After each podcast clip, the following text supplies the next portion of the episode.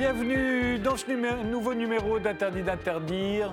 L'universalisme républicain, les valeurs républicaines sont devenues des mots qui fâchent, surtout au sein de la gauche, où ceux qui s'estiment racisés, discriminés, ceux qui pensent que le racisme est systémique, qu'il y a une pensée dominante, un privilège blanc, sont considérés comme des identitaires, des racistes, des communautaristes ou des séparatistes. Alors pour en débattre, nous avons invité Louis-Georges Jetin, président d'honneur du CRAN, le conseil représentatif des associations noires, est également président du cercle de réflexion République et diversité. Louis-Georges Jetin, vous publiez un, livre d'entretien avec Régis Méran intitulé Les impostures de l'universalisme chez Textuel. Euh, c'est vraiment une imposture pour vous, l'universalisme républicain? Très souvent, parce que c'est un mot fourre-tout qui est utilisé à toutes les sauces et qui permet de faire diversion. Les vrais gens se posent des questions sur leur salaire, sur la question de la sécurité, de la santé, l'éducation de leurs enfants. Ils ne passent pas leur temps à se demander s'il y a une crise de l'universalisme. Donc c'est une question mobilisée par les élites françaises pour faire diversion. Henri Peña-Ruiz, vous êtes philosophe, vous vous dites volontiers universaliste, marxiste et républicain. Vous êtes l'auteur d'un dictionnaire amoureux de la laïcité et plus récemment de Karl Marx, penseur de l'écologie au seuil. C'est une imposture pour vous, l'universalisme républicain Ça m'étonnerait. Ben, euh, je vais vous répondre euh, comme vous attendez. Non, ça n'est pas une imposture. En revanche, et sur ce point, je rejoins ce que vient de dire Louis-Georges il y a eu des gens qui se sont prévalus de l'universalisme alors qu'ils exaltaient un particularisme. Prenez la critique de Claude Lévi-Strauss adressée à l'ethnocentrisme colonialiste. Euh, il s'en prend non pas à l'universalisme, mais à la prétention qu'a une culture particulière à s'ériger en norme universelle. Alors évidemment, en tant que penseur marxiste, moi, je n'aime pas qu'on se paye de mots. Donc, je m'en prends aux caricatures d'universalisme. Mais ce n'est pas parce qu'il y a des impostures au nom de l'universalisme que l'universalisme lui-même n'existe pas comme universalisme authentique. Marx lui-même, d'ailleurs, disait la classe ouvrière est une classe universelle. Pourquoi? Parce qu'elle-même, après avoir été exploitée, n'aspire pas à exploiter. Donc là, il touchait, euh, semble-t-il, l'authenticité d'un universel qui n'est pas une caricature. Régis Méran, vous, vous êtes anthropologue, vous êtes à la fois chercheur, éditeur et journaliste. On vous doit le mythe de l'identité nationale et les pièges de l'identité culturelle, deux livres parus chez Berg. Et c'est avec vous que Louis-Georges Jetin s'entretient dans Les impostures de l'universalisme, dont vous rédigez également la préface, et où vous dites que l'universalisme républicain est un mythe politique qui apparaît dans les discours euh, en France en 1989. Alors c'est un mythe ou une imposture pour vous? Bah, C'est un petit peu les deux. alors on va avoir l'impression que je suis d'accord avec les deux euh, personnes précédentes, mais je pense qu'au bout d'un moment dans le débat, on verra que euh, on n'est peut-être pas d'accord sur, tout, euh, tout le monde, en tout cas tous les quatre. mais en effet, il y, a quelque chose de l'ordre du, du, mythe politique et il y a aussi quelque chose de l'ordre de l'imposture. Et ce qui relie les deux choses, c'est l'idéologie. Et en effet, euh, il y a quelque chose d'idéologique dans le fait de, mentionner en permanence et, comme ça de, marteler euh, ce retour à, une sorte d'universalisme euh, républicain. qui me semble assez, assez éloigné en fait du vrai universalisme. Donc de ce point de vue-là, c'est une expression qui est piégée euh, et, je pense qu'il faut s'en méfier terriblement. Et euh, Henri Pénaruse a bien raison de rappeler euh, Lévi-Strauss, puisque c'est en quelque sorte la réactivation d'un débat ancien qui avait déjà lieu dans les années 50 entre l'universalisme et le relativisme. Et effectivement, Lévi-Strauss a, dans toute son œuvre, tenté de faire la jonction entre les deux choses. C'est-à-dire qu'il il était universaliste dans sa conception de l'esprit humain, et de disons de l'interconnexion de toutes les cultures humaines. et par ailleurs, il était relativiste, c'est-à-dire qu'il fustigeait l'arrogante civilisation occidentale, il critiquait le colonialisme et donc il critiquait les idéologies, y compris celles de l'identité nationale. Donc de ce point de vue-là, l'universalisme est quelque chose qu'il faut réformer euh, pour ne pas la laisser à des idéologues euh, euh, qu'on voit, à mon avis, beaucoup trop dans les médias dominants. Denis Collin, vous aussi, vous êtes philosophe, vous réfléchissez sur le socialisme et la République, la morale, la justice, la liberté et l'universalisme. Vous lui avez d'ailleurs consacré un long article le 19 juillet dernier sur votre blog. Et votre dernier livre s'intitule La force et la morale, la force de la morale. Euh, comment nous devenons humains? Vous l'avez coécrit avec Marie-Pierre euh, Héronziac. C'est paru aux éditions R&N, c'est-à-dire Rouge et Noir. L'universalisme, ce n'est pas une imposture pour vous bah, Il y a des imposteurs qui se disent universalistes, mais l'universalisme en tant que tel n'est pas une imposture, pas plus d'ailleurs qu'aucune euh, doctrine euh, un soit peu étayée. Je crois que le problème n'est pas là. Euh, depuis très longtemps, on dénonce la manière dont un certain nombre de porte-parole politique utilise quelques grands mots. Parce qu'après tout, le socialisme a été porté par euh, toutes sortes de gens qui n'étaient absolument pas socialistes, mais qui se sont prévalus du socialisme. Il n'y a pas si longtemps que ça encore. Euh, et c'est vrai d'à peu près toutes les théories politiques. Donc il est assez facile d'ensuite de, dire, voilà, l'imposture socialiste, l'imposture républicaine, l'imposture ceci, l'imposture cela. On trouve des tas d'imposteurs. Euh, ce qui me frappe, moi, dans ce débat sur l'universalisme comme imposture, comme imposture c'est qu'au fond, tout le monde se réclame de l'universalisme. Parce que quand on met en cause les discriminations, par exemple, pourquoi est-ce qu'on conteste ces discriminations? Parce qu'on pense que tous les hommes sur Terre, par leur simple nature d'être humain, doivent jouir des mêmes droits, de la même considération, de la même dignité. Et ce à quoi doit s'adresser notre sentiment moral, c'est à l'homme en tant que tel. Donc voilà, et à partir de ce moment-là, on peut critiquer toutes les discriminations, mais parce qu'on a un point de départ qui est universaliste, qui est de penser qu'il y a une seule nature humaine qui mérite euh, d'être euh, l'objet de nos préoccupations morales. Alors le deuxième point, c'est la question de la République, parce que si c'est la République qui est euh, l'imposture, parce que c'est peut-être ça qui est derrière un certain nombre de critiques contre l'imposture l'imposture de l'universalisme républicain. Ben ça, ça prend une autre question, parce que c'est pareil, c'est quoi la République? Bon, euh, moi, j'essaie de travailler depuis un certain temps sur cette question de la République. Je pense qu'il y a une, définition assez claire de la République. C'est celle que donnent les, républicanistes d'aujourd'hui. La République, c'est un système qui garantit les citoyens contre la domination. Mais tout État a tendance à s'appeler République. Euh, il y a plusieurs sortes de républiques. Hein. on sait en France qu'il y a au moins deux républiques depuis 1848. Hein. En, février 1848, c'est la République bourgeoise qui renverse Louis-Philippe. Et puis en juin 48, c'est les ouvriers qui défilent en réclamant la République sociale et qui se font d'ailleurs mitrailler pour ça. Et je crois que euh, pour que ce débat soit clair, il s'agit de savoir de quelle République on parle. Il y a effectivement un certain nombre de gens qui se disent républicains dont on peut penser euh, qu'ils s'excitent à tort de cette qualité euh, quand ils se réclament des valeurs républicaines, mais ça ne met pas en cause l'universalisme républicain lui-même en tant que tel, en tant que théorie politique. Alors, je vous propose pour démarrer ce débat de parler de la République française.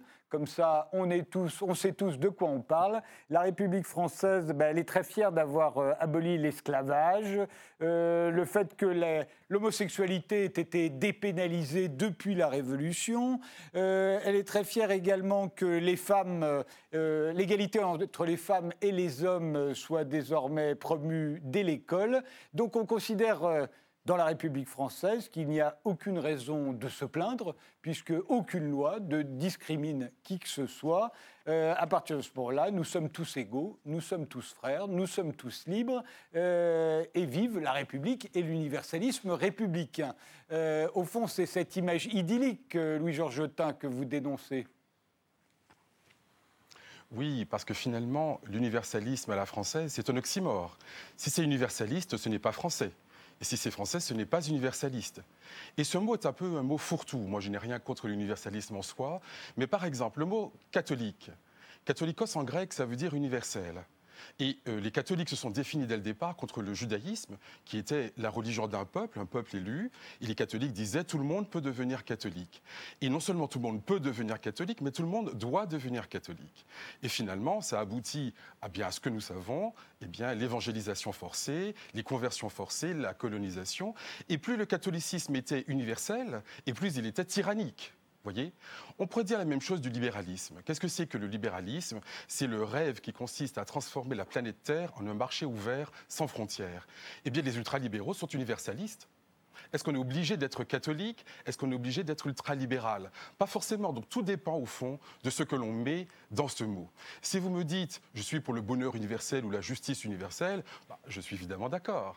Mais si vous me dites je suis pour un catholicisme sur la planète entière ou pour un ultralibéralisme pour la planète entière, là, permettez-moi d'avoir quelques réserves. Donc c'est pour cela que ce mot fourre-tout, qui est pratique, puisque tout le monde s'y retrouve, puisqu'on peut tout mettre dedans, est un mot qui cache des disparités évidemment très importantes dans le débat contemporain et qui cache les vrais enjeux.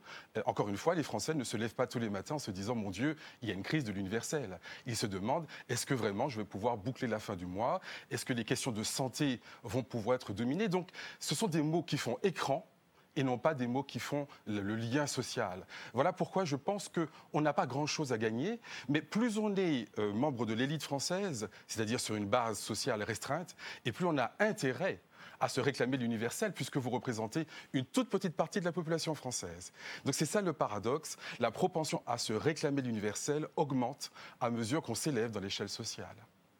Néanmoins, quand on parle d'universalisme républicain en France, euh, on parle de la République française et cela concerne les citoyens français et par extension tous ceux qui vivent dans ce pays. Et là, on est très fier de dire que tout le monde, tous sont égaux.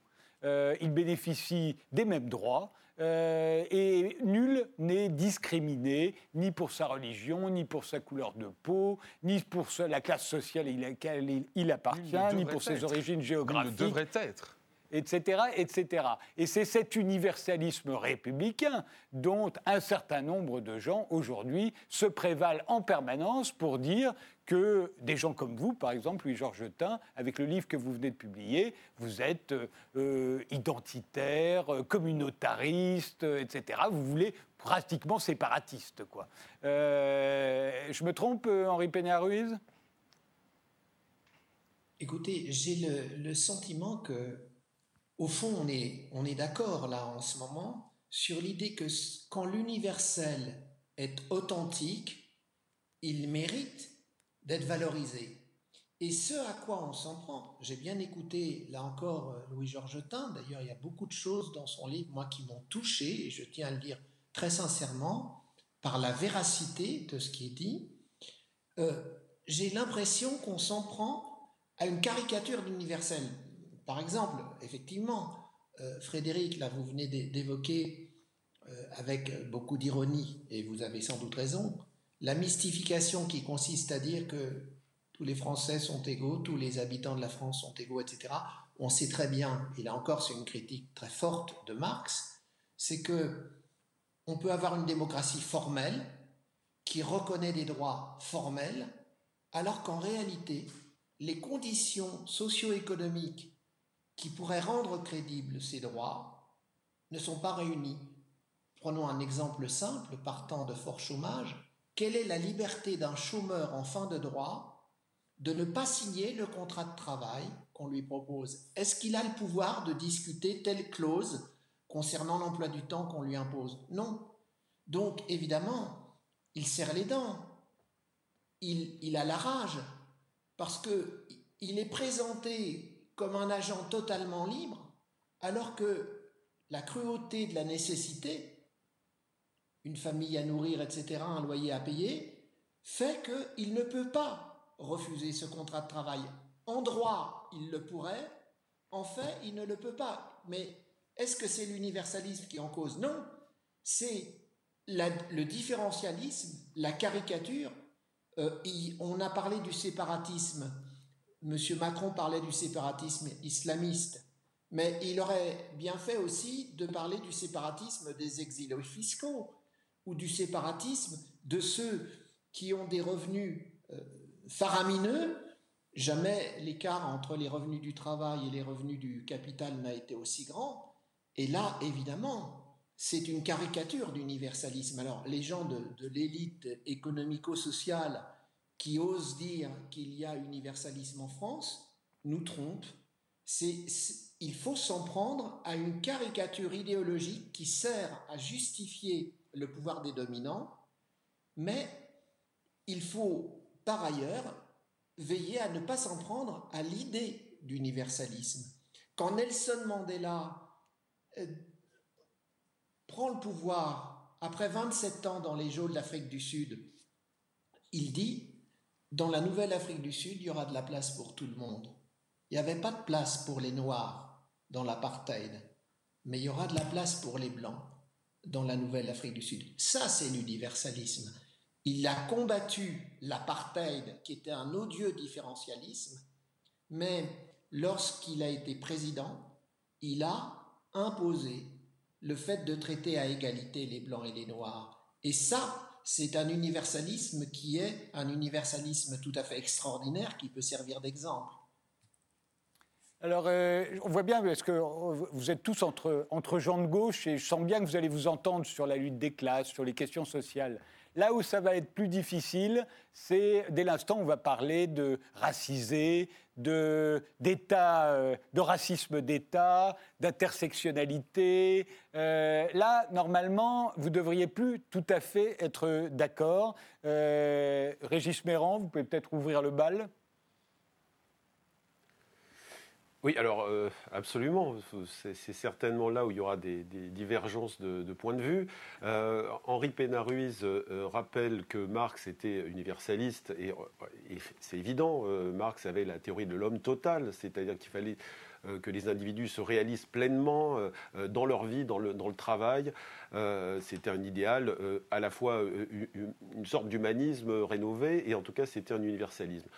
Marx aussi s'interrogeait, le premier Marx, le jeune Marx des, des, manuscrits de euh, de 1844, euh, euh, s'intéresser à, la question écologique, comme l'a montré Judith Butler, même si je ne suis pas forcément toujours fan de Judith Butler, mais là, son livre est très bien sur, sur Marx et la question écologique. Mais par contre, Marx était un homme de son temps, il ne s'est pas intéressé à la question raciale, il ne s'est pas intéressé à la question des femmes. ni aux questions de genre. Alors, c'est pas une voilà, ni aux questions de genre, absolument. Euh, euh, alors oui, peut-être, euh, enfin, ça peut être discuté, mais en tout cas, c'était une, une, façon d'introduire le débat en disant que euh, c'est pas la faute de Marx, bien sûr, mais il se trouve qu'en France, euh, ce que je regrette, moi, euh, personnellement, c'est que la, gauche se soit dessaisie des questions de genre, des questions de, couleur et de race, au point que le, mot de, race est devenu tabou. non pas que je le défende, moi je pense que la race n'existe pas au sens biologique, et j'ai travaillé là-dessus. En plus, j'ai travaillé sur les théories des anthropologues et des raciologues euh, du XVIIIe siècle au XXe siècle. Donc c'est une escroquerie, euh, là pour le coup, scientifique. Euh, par contre, la race existe comme représentation sociale et elle a des effets sociaux terribles parce que du moment où vous êtes regardé comme étant vu comme appartenant à telle ou telle race, on vous attribue un certain nombre de caractères.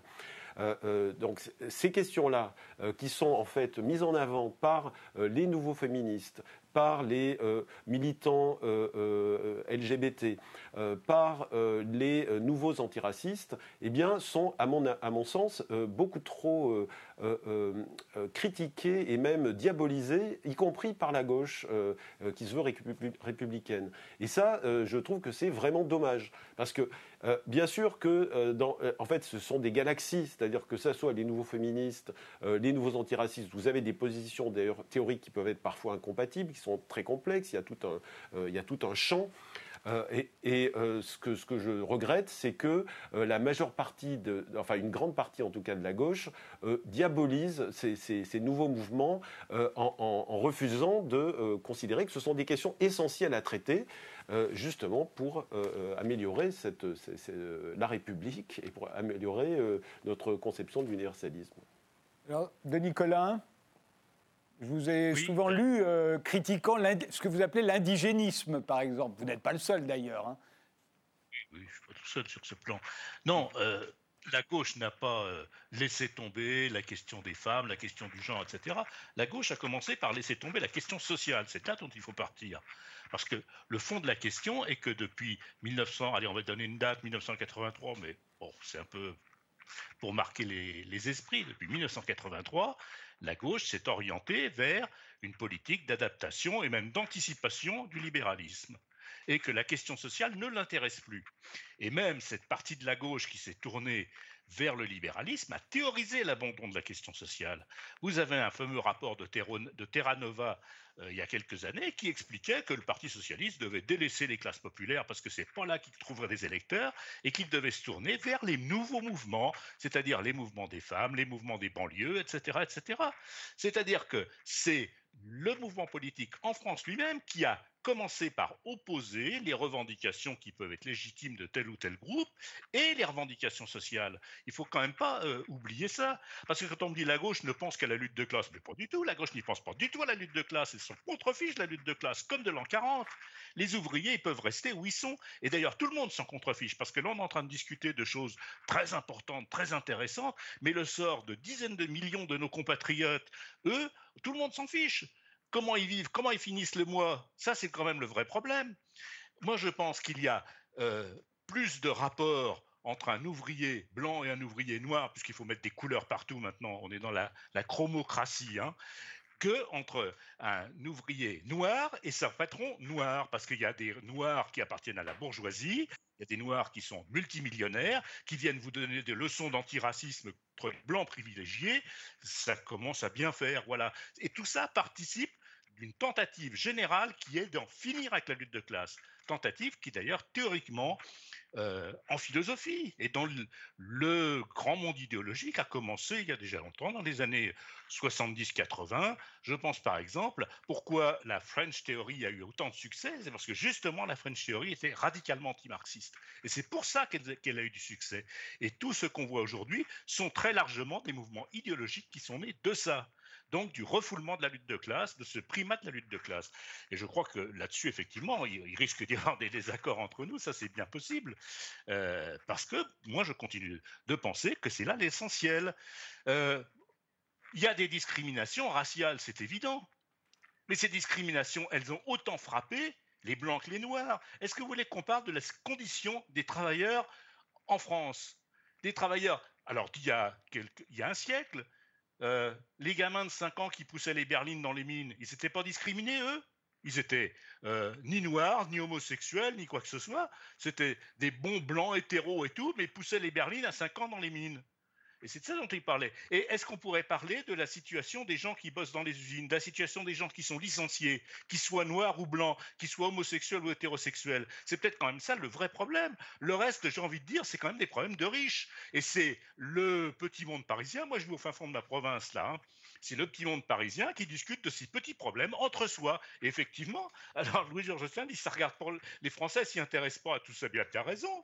Bien sûr qu'ils s'y intéressent pas parce qu'on n'en a rien à faire. Parce que le vrai problème, il est aujourd'hui la situation sociale. Et puis, avec ce qui nous est tombé dessus et avec l'opération Covid, je vous garantis que demain matin, ça va être encore une autre paire de manches. Parce que la pauvreté a explosé dans ce pays, elle va continuer d'exploser. Et c'est peut-être de ça qu'il serait bon de, parler aujourd'hui, plutôt que de s'interroger sur son nombril. Hein. Alors, qu'il y ait des discriminations, par exemple vis à -vis des femmes, c'est évident.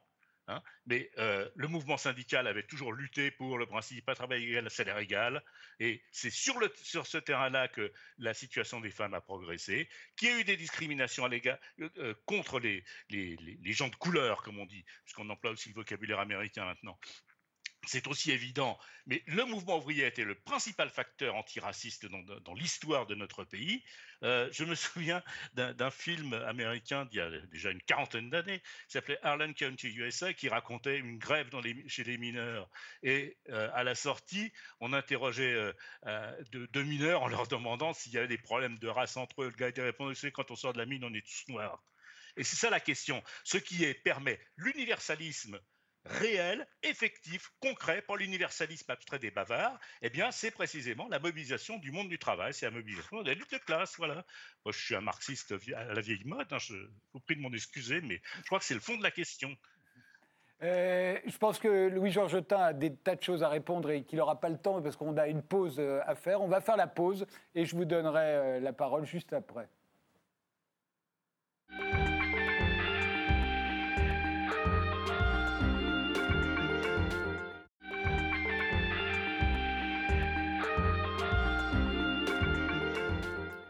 On prend ce, débat avec Louis-Georges Tain euh, et Régis Méran qui viennent de publier Les impostures de l'universalisme chez Textuel avec Henri Peña Ruiz euh, qui est l'auteur d'un célèbre dictionnaire amoureux de la laïcité et de Nicolin euh, qui, lui, a, publié La force de la morale.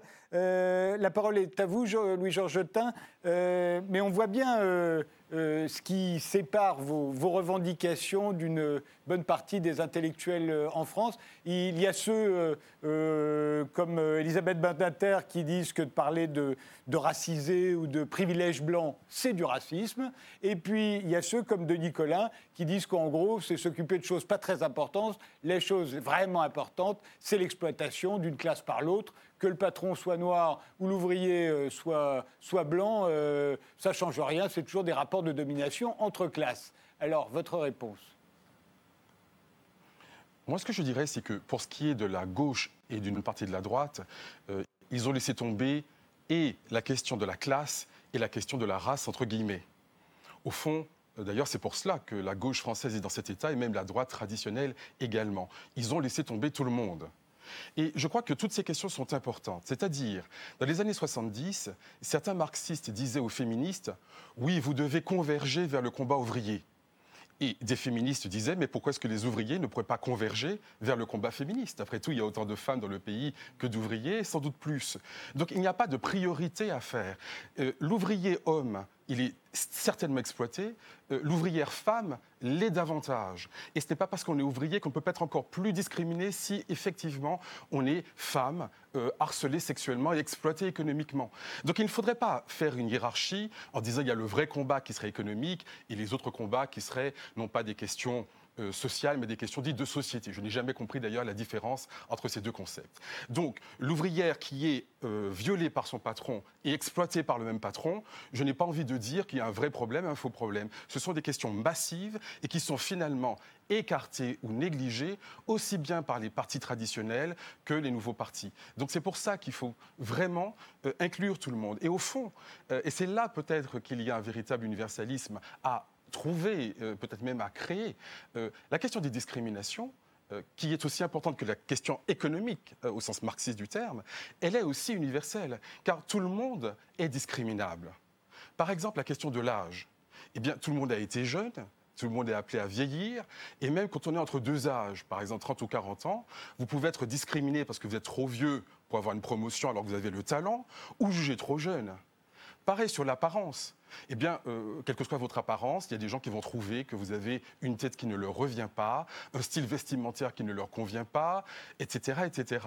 Donc, la question des discriminations n'est pas la question des minorités car on est toujours la minorité de quelqu'un d'autre, en fait. Et c'est pour cela que c'est une question tout aussi universelle que la question économique. Il ne faut donc pas les opposer, il faut au contraire les réunir. Henri Peña-Ruiz? Oui, alors D'abord, je ne voudrais pas laisser dire que Marx ne s'est jamais occupé de la question de la race. N'oubliez pas que dans une recommandation après la création de la première Association internationale des travailleurs, 1864, il s'adresse aux ouvriers américains et il leur dit Un aspect essentiel de votre lutte, c'est de ne pas laisser continuer l'esclavage sous peau noire tant qu'existera l'esclavage sous peau noire, vous serez, vous, même si vous êtes sous peau blanche, destiné à être solidaire. Et on sait que Marx a fait l'éloge dithyrambique d'Abraham Lincoln pour avoir mené à bien la guerre contre les esclavagistes.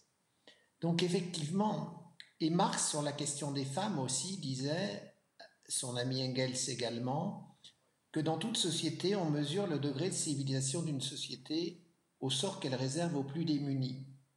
Or là où je rejoins aussi un peu Louis-Georges Tain, c'est que il peut y avoir des cas de surdétermination de l'exploitation. C'est vrai que la femme peut être exploitée en tant que femme dans une société patriarcale. Et là, la laïcité joue un rôle très important en émancipant la loi civile de la loi religieuse, parce que souvent la loi religieuse a sacralisé le patriarcat, c'est le cas d'ailleurs des trois monothéismes, le judaïsme, le christianisme et l'islam ont sacralisé le patriarcat. Et une femme prolétaire, elle était finalement souvent doublement exploitée, en tant que prolétaire et en tant que femme. Donc effectivement, là, on retrouve la nécessaire liaison de toutes les émancipations. L'émancipation des Noirs, pour Marx, était essentielle, une tâche essentielle à accomplir pour l'Association internationale des travailleurs. Et je crois qu'effectivement, euh, tout à l'heure, on s'en prenait un petit peu globalement ou abstraitement à, toute la gauche qui aurait délaissé la question des discriminations. Je crois que c'est un peu injuste. C'est injuste par sa généralité. C'est une critique trop générale.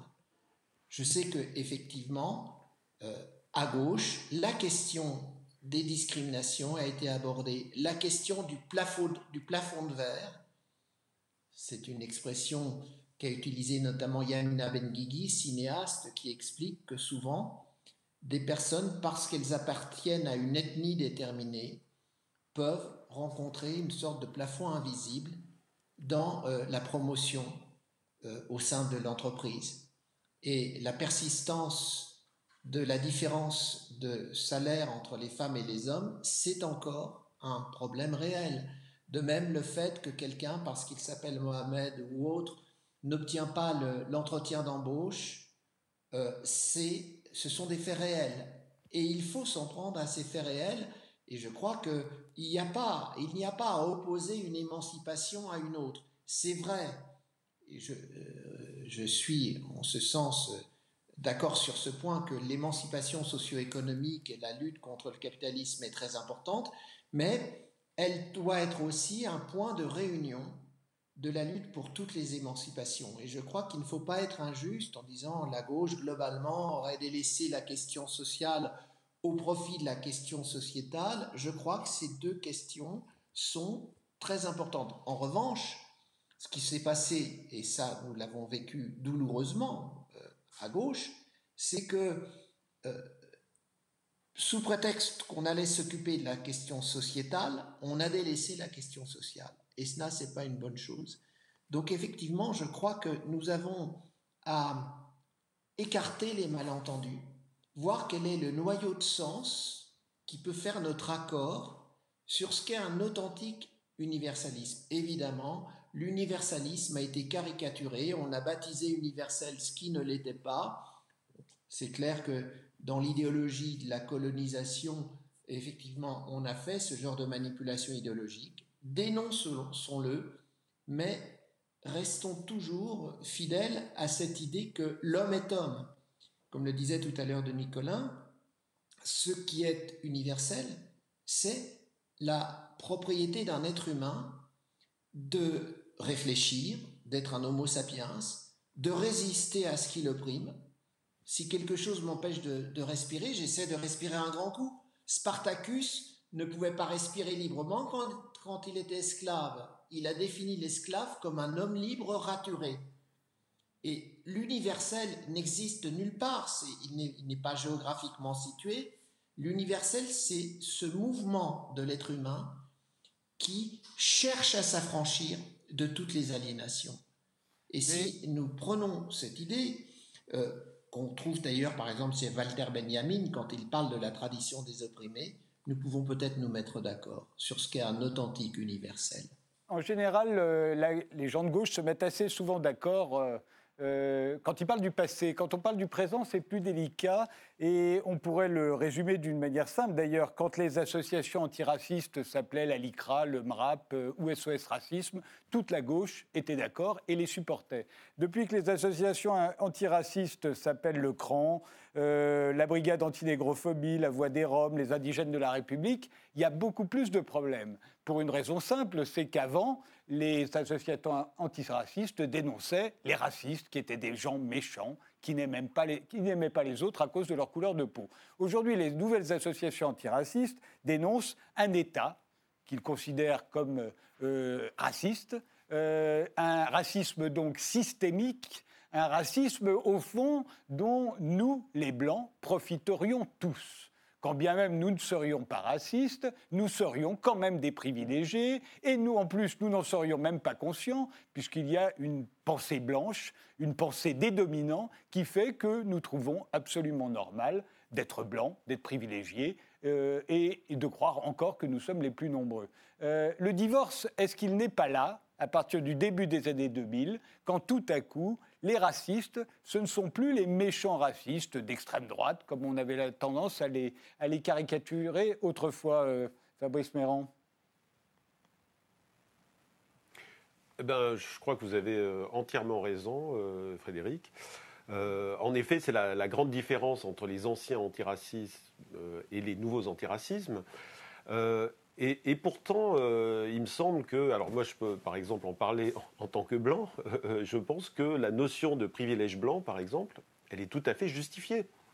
Euh, et, quand, on est, quand on est blanc, ou comme quand on est hétéro homme dans un monde masculino-centré, dans un monde patriarcal, eh bien, il faut faire un effort de pensée supplémentaire pour arriver à euh, se mettre dans la peau euh, des gens qui subissent des discriminations. Parce que, euh, eh bien, il est plus facile d'être blanc pour trouver un appartement, pour trouver un travail. On, le sait, je veux dire, il y a de nombreuses enquêtes qui le montrent tout simplement. Donc tout ça devrait être en fait de l'ordre de l'évidence. Donc c'est ça qui me surprend, c'est qu'on on, diabolise cette, question du privilège blanc euh, alors que euh, finalement elle est assez banale, c'est euh, finalement un concept de la sociologie.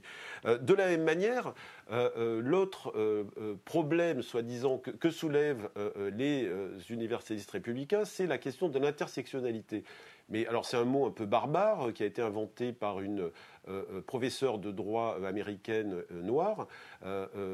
et en fait, ça dit une chose assez simple, c'est que, eh bien, vous pouvez avoir une combinaison des discriminations qui combine des problèmes de classe, des problèmes d'identification à, la race, disons, et des problèmes de genre. Eh ben, euh, dit sous cette euh, forme-là, c'est d'une euh, banalité totale, à la limite. Je veux dire, il n'y a, pas de quoi sauter au plafond. Donc le problème, c'est que vous avez, comme je le disais tout à fait en début d'émission, il y a un certain nombre d'idéologues, y compris d'ailleurs à gauche, mais enfin en général ils sont quand même très à droite ou à l'extrême droite, des gens qui partent euh, euh, au combat contre euh, ces nouveaux antiracismes, qui mélangent absolument tout, qui font semblant de ne pas comprendre le concept d'intersectionnalité, qui ne, font semblant de ne pas comprendre le privilège blanc. Et, je pense que c'est là qu'est le problème, et je pense aussi qu'on les voit beaucoup trop dans les médias. alors je prends un exemple à gauche, puisque là on est entre personnes de gauche, c'est le printemps républicain. Euh, que je trouve euh, pour ma part totalement catastrophique. Euh, alors un exemple parmi d'autres, c'est le professeur de, sciences politiques Laurent Bouvet avec sa théorie de l'insécurité culturelle. Alors, mais enfin, il est finalement comme d'autres gens du printemps républicain, c'est quelqu'un qui est systématiquement dans le rejet de ces nouveaux antiracismes, dans le, rejet de l'islam qui, qui l'assimile beaucoup trop rapidement et systématiquement à l'islamisme. Il est dans le rejet de, des féminismes qui, veulent, qui voudraient être dans, le séparatisme, etc. Et puis donc, il théorise l'insécurité culturelle. Il dit que bon, finalement, euh, euh, les petits blancs euh, seraient, se sentiraient menacés dans leur culture par l'afflux massif de, de, migrants, ce qui d'ailleurs n'est pas une réalité puisqu'en fait, il y a très peu de migrants qui viennent en France et puis beaucoup en repartent. Mais donc ce petit blanc se sentirait menacé, il serait en insécurité culturelle. C'est pour ça qu'il quitterait les banlieues pour aller dans le périurbain et c'est pour ça qu'il voterait Front National. Et donc, ça, je trouve ça très grave. Et, en fait, c'est ça que ça cache, tout ce débat sur l'universalisme républicain. C'est la critique euh, euh, caricaturale des nouveaux antiracismes, des nouveaux féminismes, des militants pour les droits homosexuels, et au, détriment, et à, disons à l'opposé de ça, ils vont défendre une vision complètement idéalisée de la République. et, donc ça, c'est un vrai problème. Et donc je ne pense pas, pour finir, je ne pense pas que ces nouveaux mouvements contribuent à faire disparaître la question sociale Je ne pense pas, puisque c'est aussi du social. Euh, c'est simplement une autre forme de social. Et en fait, il faut tenir compte de tout. Évidemment qu'il y a des euh, ouvriers euh, qui, sont sur le carreau, il y a des super prolétaires, il y a des super pauvres, il y a des SDF, il y a un capitalisme qui écrase le pays. il faut lutter contre ça. Mais ce n'est pas une raison pour ne pas traiter non plus des autres formes de domination qui sont aussi terribles. Mais on ne leur reproche pas seulement de faire disparaître le social, on leur reproche de s'attaquer carrément à la République. Euh, en disant euh, qu'on est noir, euh, en disant qu'on est femme, racisé, homosexuel, tout ce qu'on peut faire comme combinaison, parce que vous pouvez mettre une femme prolétaire, noire, lesbienne et musulmane, alors elle, elle a la totale. mais à partir de ce moment où elle se revendiquerait de tout cela, on lui dirait qu'elle s'attaque à la République. Puisque la République ne veut voir qu'une seule tête, d'une certaine manière. Ce n'est pas le cas de Nicolas? Non, pas du tout. La République ne peut avoir qu'une seule tête. Si on est républicain, comme je pense on devrait l'être, évidemment, ce n'est pas forcément la République telle que on la pense chez les républicains ou d'autres gens du même genre. Mais la République, son point de départ, c'est la protection contre la domination. Et la protection contre la domination, ça veut dire que personne ne doit être dominé, quelles que soient les raisons qu'on invoque. Euh, un bon républicaniste, il est euh, résolument hostile, évidemment, à la domination des hommes sur les femmes, comme à la domination des blancs sur les noirs, etc. Je veux dire, ça, c'est l'ABC de la pensée républicaniste telle qu'elle existe aujourd'hui et telle que je la défends. Et euh, donc, la question, à mon avis, n'est pas du tout là. le problème, je vais revenir sur cette question de discrimination. Le problème, c'est l'utilisation absolument incontrôlée et sans aucune discipline de pensée du mot discrimination. Euh, Louis-Georges il a d'ailleurs dit tout le monde est discriminé. Euh, moi, je suis déjà passablement vieux, je suis gaucher, j'ai déjà été discriminé pour ces deux choses-là. Est-ce que je vais faire un mouvement intersectionnel des vieux gauchers discriminés euh, avec je ne sais qui? C'est pas la question. Je veux dire, on est en train de tout mélanger. Le problème n'est pas véritablement la discrimination. Le problème, c'est celui de l'égalité. Moi, je ne suis pas contre la, pour la non-discrimination, je suis pour l'égalité. Ce n'est pas exactement la même chose. L'égalité, ça suppose l'égalité des conditions sociales, ou du moins une relative égalité des conditions sociales. Et en particulier, ça suppose la fin de cette domination qui est exercée dans les rapports de production, dans les rapports sociaux. Tout à l'heure, on me donnait l'exemple d'une femme qui est doublement exploitée. Effectivement, elle est doublement exploitée. Mais elle est doublement exploitée pourquoi? Parce qu'elle est déjà exploitée et parce que son mari est exploité. Sinon, elle ne serait pas exploitée du tout. Elle serait la femme d'un riche, elle aurait je ne sais combien de, personnes pour faire les tâches ménagères à sa place, et elle ne les ferait pas, et elle, elle pourrait mener une vie oisive, tranquille. Et donc la question, c'est bien une question de classe, toujours. La surexploitation de certaines couches est une question de classe. De la même façon, les travailleurs immigrés sont surexploités souvent, et parce que d'ailleurs, on les utilise pour ça, parce que ça permet d'avoir une main-d'œuvre plus malléable, parce que ça a permis de faire baisser le coût du travail. Soit dit en passant, c'est une des variables les plus importantes des 20 dernières années, ça a été la baisse euh, du, coût, du travail et la baisse de la part relative des travailleurs dans le revenu national, et c'est absolument considérable. Ça, ça n'inquiète pas grand monde. Hein. Pendant qu'on s'occupe de discrimination, on oublie ça, parce qu'il y en a qui savent très bien se discriminer eux, et se discriminer positivement, c'est les riches. Ils s'en sont mis plein les poches. Et encore récemment, on a des statistiques qui ont prouvé que euh, les 0,1% plus riches ont explosé leurs revenus. Les milliardaires français, au cours des dernières années, ont multiplié leur richesse par 4,5 etc., etc. Et c'est ça qui entraîne tous les autres mécanismes d'exploitation. C'est pas autre chose. Euh, un homosexuel, il n'est pas opprimé parce qu'il est homosexuel. Il est opprimé parce qu'il est pris dans une mécanique qui est celle de l'exploitation. De, de et euh, parce que un homosexuel riche, il fait absolument ce qu'il veut. Enfin, il faut arrêter de raconter des bêtises. Faut regarder la vie telle qu'elle existe vraiment. Si vous avez les moyens, personne ne viendra vous embêter. C'est quand vous n'avez pas les moyens, quand vous, êtes, quand vous êtes un pauvre, quand vous êtes dans une banlieue. On pourrait parler par exemple de, du sort qui est réservé aux homosexuels d'un certain nombre de banlieues. ça, pourrait être assez intéressant de voir que l'intersectionnalité, ça fonctionne pas toujours comme on penserait. Hein. Bon, voilà, on pourrait revenir sur ces questions-là. Donc, je pense que le problème, c'est pas la discrimination en elle-même. Le problème, c'est la question de l'égalité. Moi, je veux pas que euh, préférer avoir, je sais pas moi, des quotas de patrons noirs. Moi, je suis pour la suppression du patronat c'est tout à fait autre chose. Parce que je suis un vieux marxiste, encore une fois. Je ne suis pas pour qu'il y ait une femme qui soit euh, patronne. Ça, ça m'est complètement égal. C'est une affaire entre eux. Ça les regarde. Je suis pour qu'il y ait l'égalité des hommes et des femmes sur le plan du travail, l'égalité des salaires, l'égalité des constructions de travail. Et en l'occurrence, je suis pour une égalité un peu particulière parce que je pense qu'il faut une égalité qui protège aussi spécifiquement les femmes, puisque jusqu'à nouvel ordre. Et avant que les savants fous n'aient trouvé le moyen, c'est les femmes qui portent les enfants. Donc elles ont besoin de protection spécifique.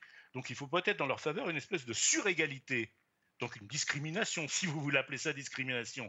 Hein. Mais c'est ça la question fondamentale, c'est la question de l'égalité. L'égalité, personne ne doit être traité différemment. La loi est égale pour tous. C'est ça dont il faut partir. La discrimination à l'école, par exemple, euh, c'est pas une discrimination, elle est fondée, tout le monde le sait, sur les inégalités sociales. Euh, euh, monsieur Louis-Georges Jetin, lui, il a eu la chance de faire Henri IV, de rentrer à Normal Sud, je t'en félicite, d'être agrégé, d'être professeur de faculté. Il n'a pas été discriminé, à mon avis.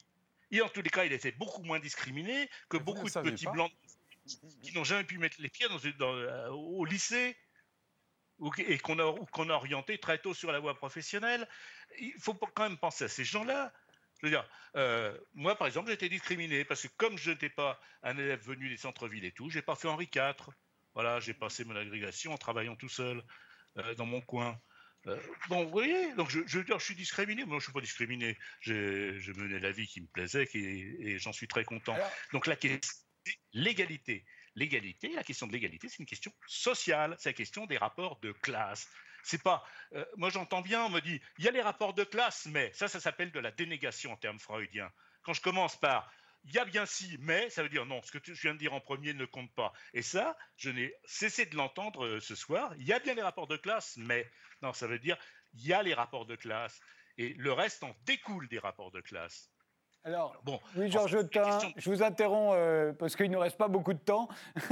je, oh, là, on est au cœur du débat, euh, parce que vous le dites aussi dans votre livre, il y a un déni de la différence, ou du moins des différences, hein, euh, dans, dans, cette république universaliste qui est la nôtre.